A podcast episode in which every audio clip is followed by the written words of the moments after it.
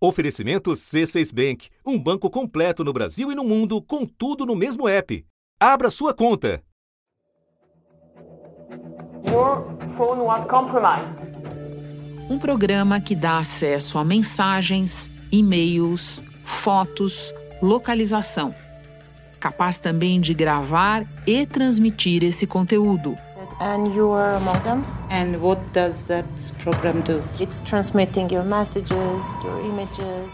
Resumindo, tudo o que está ou acontece no aparelho que se tornou um prolongamento do nosso corpo, sem que o usuário nem desconfie da espionagem. Everything that's happening on your phone. Assim opera o software que está no centro de um escândalo internacional. Democracies are under a cyber attack. Sofisticado espionaje. NSO Cyber Surveillance System. Usaron el software espía Pegasus para infiltrar teléfonos móviles de Pegasus, a spyware which can... Entre os alvos, mais de 50 mil números de telefone, embora ainda seja incerto quantos deles foram efetivamente monitorados. Essa história começou quando a organização francesa Histórias Proibidas, que protege jornalistas perseguidos, recebeu uma lista de 50 mil números de celulares, criado pela empresa israelense NSO. Esse aplicativo é usado por governos para vigiar criminosos e terroristas. E aí, ao longo de meses, um consórcio de imprensa associado à Anistia Internacional foi descobrindo pelo menos 180 jornalistas nessa lista e comprovou que os celulares estavam mesmo grampeados através desse Pegasus. A relação inclui números de jornalistas, ativistas de direitos humanos, empresários e políticos, alguns deles chefes de governo. Les téléphones d'Emmanuel Macron et du Premier ministre Edouard Philippe figurent dans la liste. Jornais franceses revelaram que o telefone de Emmanuel Macron teria sido alvo do programa de espionagem. A invasão cibernética teria sido um pedido do Marrocos, mas o governo marroquino nega essa acusação. Outros líderes que podem ter sido espionados são o diretor-geral da Organização Mundial da Saúde, o Tedros Adhanom, o presidente do Conselho Europeu, Charles Michel, o então ministro, primeiro-ministro do Líbano, Saad Hariri, e também Felipe Calderón, ex-presidente do México. O alarme disparou. It is completely unacceptable and against any kind of rules. Em paralelo, Israel anunciou uma força-tarefa interministerial para investigar as acusações contra essa companhia israelense. Da redação do G1, eu sou Renata Loprete e o assunto hoje é vigilância política à venda o que o caso da empresa israelense NSO revela sobre a indústria de espionagem global e o que dá para fazer para conter abusos e perseguições. Neste episódio, eu converso com o sociólogo Sérgio Amadeu, professor da Universidade Federal do ABC, ex-integrante do Comitê Gestor da Internet no Brasil e ex-presidente do Instituto Nacional de Tecnologia da Informação. Antes falo com o correspondente da Globo em Nova York, Ismar Madeira sexta-feira, 23 de julho.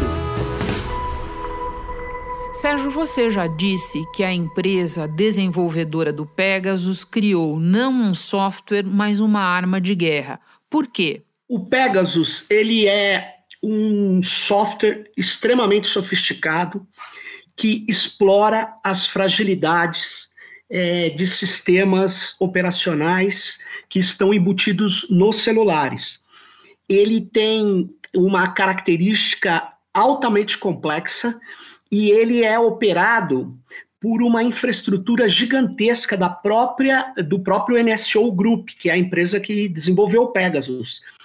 E essa infraestrutura, ela é extremamente complexa e permite que a pessoa que contratou o software Pegasus para espionar os seus alvos tenha uma interface, mas que é intermediada por essa corporação que usa técnicas de embaralhar, é, de se esconder dentro das redes digitais. Então, é uma solução extremamente é, sofisticada, usada é, que está sendo utilizada por ditadores, está sendo utilizada por governos autoritários, mas está sendo utilizada também por empresários para fazer espionagem industrial, está sendo utilizado, vamos dizer assim, por governos também liberais democráticos. Então, ele, ele é um, uma solução é, extremamente perigosa, porque ele é, infecta o seu aparelho celular ou o aparelho celular dos alvos sem que as pessoas possam perceber qualquer diferença. Então, ele é feito como algo que visa é, efetivamente espionar as pessoas. Por isso que ele é uma tecnologia considerada dual, ou seja, de uso civil e militar. Sérgio, você falava da variedade de clientes. Quando a gente olha a lista de países que teriam usado o programa da NSO, a gente encontra de tudo: democracias sólidas, inclusive com tradição de respeito aos direitos humanos, estados autoritários. O que é que esse conjunto tão diverso de países, e você falava também em empresas, revela sobre esse tipo de espionagem? O que está acontecendo é que existe hoje um mercado legal é, de coleta de dados pessoais, é, que é praticado por, por grandes plataformas, por empresas é, que têm, inclusive, o consentimento dos seus usuários, que muitos deles sabem que os seus dados estão sendo coletados. Isso é um mercado legal. E existe um mercado ilegal de dados, que é o mercado da ciberguerra, que é o mercado da espionagem industrial, que é o mercado da espionagem praticada uh, contra uh, lideranças populares, militantes de direitos humanos. Esses dois mercados, eles estão extremamente misturados hoje. Esse é o problema. E os governos liberais democráticos, a partir de suas estruturas de inteligência, elas é, é, é, é atuam nas sombras e acabam fazendo uso desse mercado ilegal também. Vamos lembrar do Edward Snowden. O Edward Snowden mostrou que a Angela Merkel, a Dilma Rousseff foi investigada e, e milhares de brasileiros e alemães. Ora, nós, o Brasil e a Alemanha, não somos países que damos cobertura para o terrorismo. Então, por que, que fomos investigados massivamente pela NSA? Ora, porque existe é, elementos confusos em toda estrutura de opacidade, em toda estrutura que, que, que é de inteligência. Então, uma estrutura de inteligência de um governo que tem constituição, que tem democracia, como Estados Unidos, ela usa também ferramentas, dispositivos de ciberataques, dispositivos de espionagem, dispositivos de desrespeito ao direi aos direitos humanos. Então, isso está cada vez mais confuso no mundo. E por isso, é, são tantos intrusores do mercado legal, trackers, cookies, scripts que são colocados nos nossos aparelhos, que essas empresas do mercado ilegal de espionagem elas acabam se aproveitando dessa grande é, é, distribuição de, de, dispositivos de coleta de dados. Então, o que está acontecendo é que nós estamos vendo as fronteiras entre o que é ilegal e o legal ficarem borradas, entre democracias e estados autoritários ficarem também confusas é, nessas práticas de coleta massiva ou coleta de dados de alvos uh, específicos, né? É isso que está acontecendo hoje. Sérgio, você fala em mercado legal e ilegal, numa espécie de porta giratória entre eles, e o leigo pode olhar e se perguntar: como é que empresas privadas, para começo de conversa, são autorizadas a comerciar esse tipo de material? Então, Renata, no caso do, do, de Israel, né, vamos, vamos falar da empresa NSO, ela é de Israel, como várias outras empresas, Israel tem um mercado de segurança digital muito forte e um mercado também de empresas de ciberguerra muito extenso essas empresas, exatamente por essas tecnologias serem é, muito, muito é, é, complexas e muito perigosas, elas são controladas pelo Ministério de Defesa, pelas forças de segurança de Israel, que, aliás, é, Israel é um país que vive em guerra, né? E ele, é, ele tem unidades de defesa e de prontidão, de inteligência muito sofisticadas. Uma dessas unidades é a unidade 8200. É uma unidade de inteligência de onde as empresas de ciberguerra e de segurança digital recrutam a maior parte dos seus funcionários. Agora, veja, o Estado de Israel tem o total controle disso. E os Estados Unidos também. Então, veja, então nós estamos falando de empresas que eu falo do mercado ilegal, porque pela lei, Renata, é, geral de proteção de dados do Brasil, você pode é, me investigar com ordem judicial. Você pode coletar meus dados ou colocar algo no meu, um, um malware, um spyware, né, um, um software de espionagem no meu celular com ordem judicial. Mas não é isso que está acontecendo e não é isso que essas empresas só fazem. Elas atuam nas áreas de sombra, elas atuam como a gente viu, né, uma disputa aí no Brasil entre Carlos Bolsonaro e os militares por quem teria um, o, o, o, controle de um software é, que, que até a própria NSO iria fornecer, e diz que não vai fornecer mais. Há uma, uma necessidade da gente melhorar a nossa legislação e banir esse tipo de tecnologia, de banir, ou de colocá-la sobre um estrito controle democrático, talvez do Poder Judiciário, enfim, não é possível aceitar tamanha intrusão como é, essas ações que estamos assistindo aí.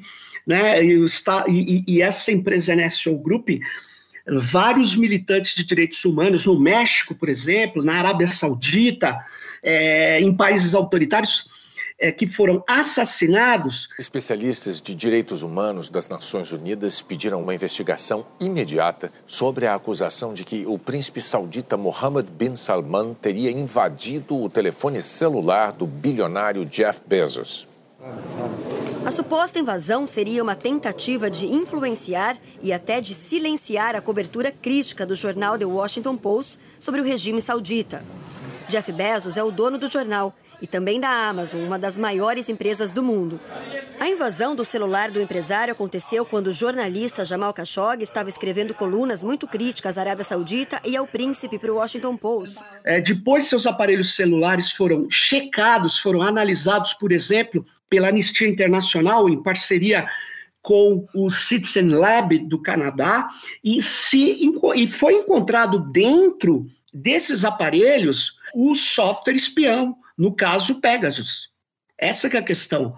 Até que ponto vamos poder concordar com esse tipo de, de ação, né? Bom, deixa eu aproveitar que você pegou essa trilha do que é necessário fazer para te submeter à seguinte ideia. Muitos especialistas defendem a imposição de uma moratória mesmo sobre o uso e a venda desse tipo de software de vigilância. Você concorda com essa ideia? Eu concordo plenamente. É, eu considero que existem uma série de tecnologias que as nossas democracias já colocaram sob controle e até baniram.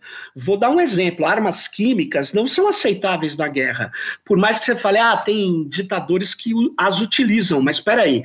Um governo liberal democrático, um, um governo com participação da sociedade, não vai aceitar esse tipo de arma.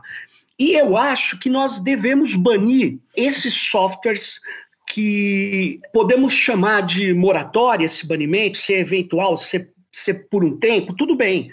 É um bom começo, eu concordo plenamente. E tem outras tecnologias que a gente tem que se preocupar também nessa coleta insana e massiva de dados, como a tecnologia de inteligência artificial aplicada na guerra, inteligência artificial aplicada para a coleta de dados biométricos, biometria facial. Eu acho que é preciso uma moratória, enquanto a gente não consegue estruturar parâmetros desse uso. Nós precisamos é, parar com essa, é, essa intensa intrusão na vida das pessoas, na, nos negócios de empresas, no, nos destinos dos países. Alguma outra providência que te ocorra de imediato? Precisamos é, de um tratado internacional. É, o tratado internacional ele é fundamental, ele é uma peça, em geral, ele, ele é definido consensualmente, ou quase consensualmente, e é preciso um tratado internacional para que a gente imponha algo, a, a, aos países que vendem, desenvolvem e que usam esse tipo de tecnologia e falar: ó, nós não vamos utilizar. Uma moratória pode ser é, feita não só É, isso não pode ser feito no âmbito de um país. E para isso a gente precisa começar a fazer com que a opinião pública eh, internacional eh, veja a dimensão desse problema. Então era era essa, esse é o meu complemento. Sérgio, eu agora vou conversar com o correspondente Ismar Madeira, mas antes me despeço de você. Muito obrigada por todas as explicações. Bom trabalho. Obrigado. Ah, tchau. Até mais.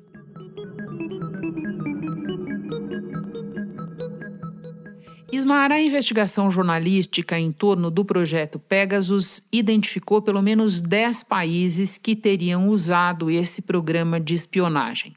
Entre eles, México, Arábia Saudita, Emirados Árabes, Índia, Hungria. Como é que esses países têm respondido às denúncias? Olha, Renata, esses países negam qualquer participação em espionagem. Né? O presidente do México, Andrés Manuel López Obrador, garantiu que no governo dele não se espia ninguém. Só que o México está lá no topo da lista dos telefones que eram uh, os 50 mil que eram alvos dessa espionagem. Desses 50 mil, 15 mil nomes eram do México.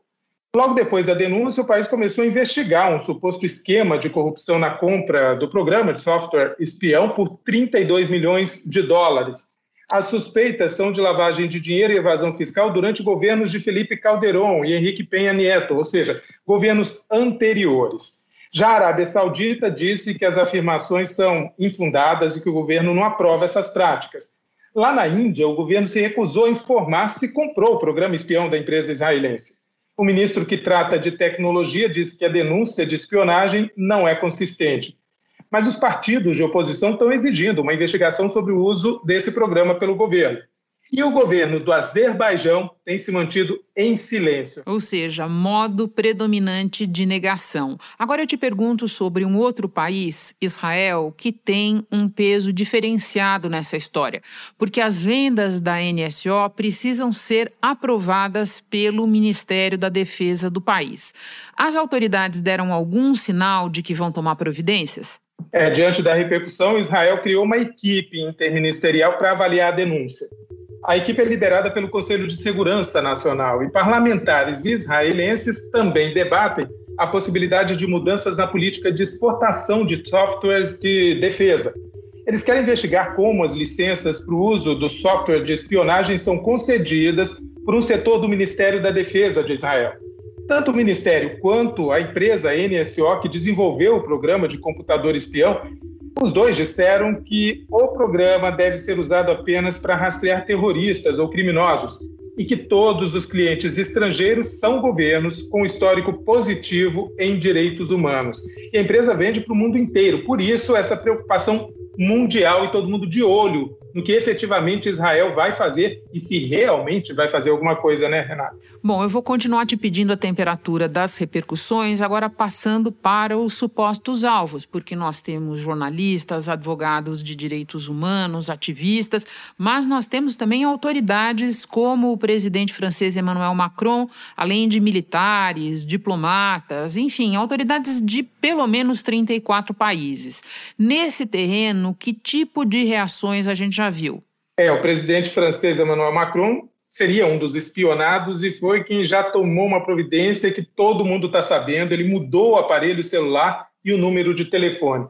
Macron estava numa lista de alvos potenciais para vigilância pelo Marrocos. O presidente da França, Emmanuel Macron, convocou uma reunião de segurança nacional para tratar daquele escândalo de espionagem. Além do telefone de Macron, os números do ex-primeiro-ministro francês Edouard Philippe e de pelo menos 14 outros ministros da, da França teriam sido hackeados. Bom, pelo menos eu estou pensando aqui, Ismar, o Macron já pegou a lição número um dessa história, que é se pegaram você, você muda de telefone, vai fazer outra coisa, porque o passado está perdido, né?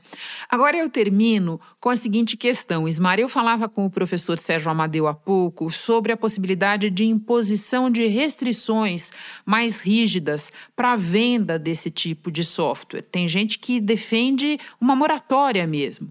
Você vê alguma chance de essa conversa prosperar em organismos multilaterais? Há um movimento para que algo seja feito, viu? A comissária de Direitos Humanos da ONU, Michelle Bachelet, declarou preocupação com essa denúncia. A alta comissária para os direitos humanos, Michelle Bachelet, condenou fortemente em nota o uso de softwares de vigilância que já levaram à prisão, à intimidação e até à morte de jornalistas e defensores dos direitos humanos mundo afora, profissionais que, segundo Bachelet, são essenciais para a sociedade, desempenham aí um papel fundamental na sociedade. E quando eles são silenciados, ela escreveu, todos nós sofremos. Ela, inclusive, postou no site da ONU afirmações a respeito, disse que o aparente uso generalizado do programa é extremamente alarmante e confirmou alguns dos piores temores em torno do uso indevido desse tipo de tecnologia. E que há uma necessidade urgente de regulamentar melhor a venda, a transferência e o uso de tecnologias de vigilância. A primeira-ministra alemã, Angela Merkel, afirmou que os países que não têm qualquer supervisão, inclusive judicial, de como um software de espionagem é usado, nem deveriam tê-lo. Ela defende que a venda desses softwares tenha restrições.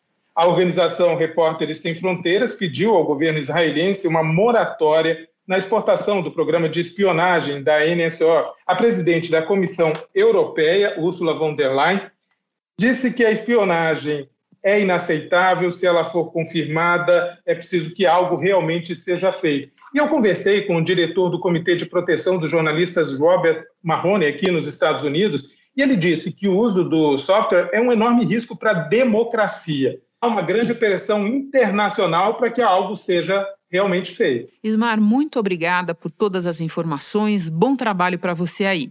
Muito obrigado, Renata. Um grande abraço para você e para todos. Alguns dos áudios que você ouviu neste episódio são da organização Forbidden Stories e de veículos estrangeiros como Al Jazeera, França 24, DW, NDTV e o ION.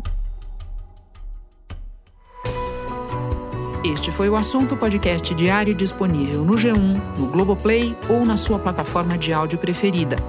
Vale a pena seguir o podcast na Amazon ou no Spotify, assinar no Apple Podcasts, se inscrever no Google Podcasts ou no Castbox e favoritar na Deezer.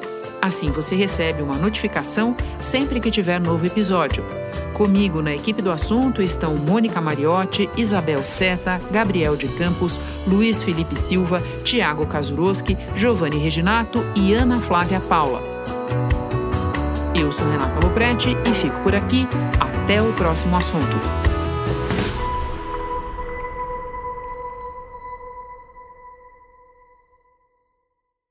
Você no topo da experiência financeira que um banco pode oferecer. Escolha um banco completo no Brasil e em qualquer lugar do mundo. Abra sua conta no C6 Bank.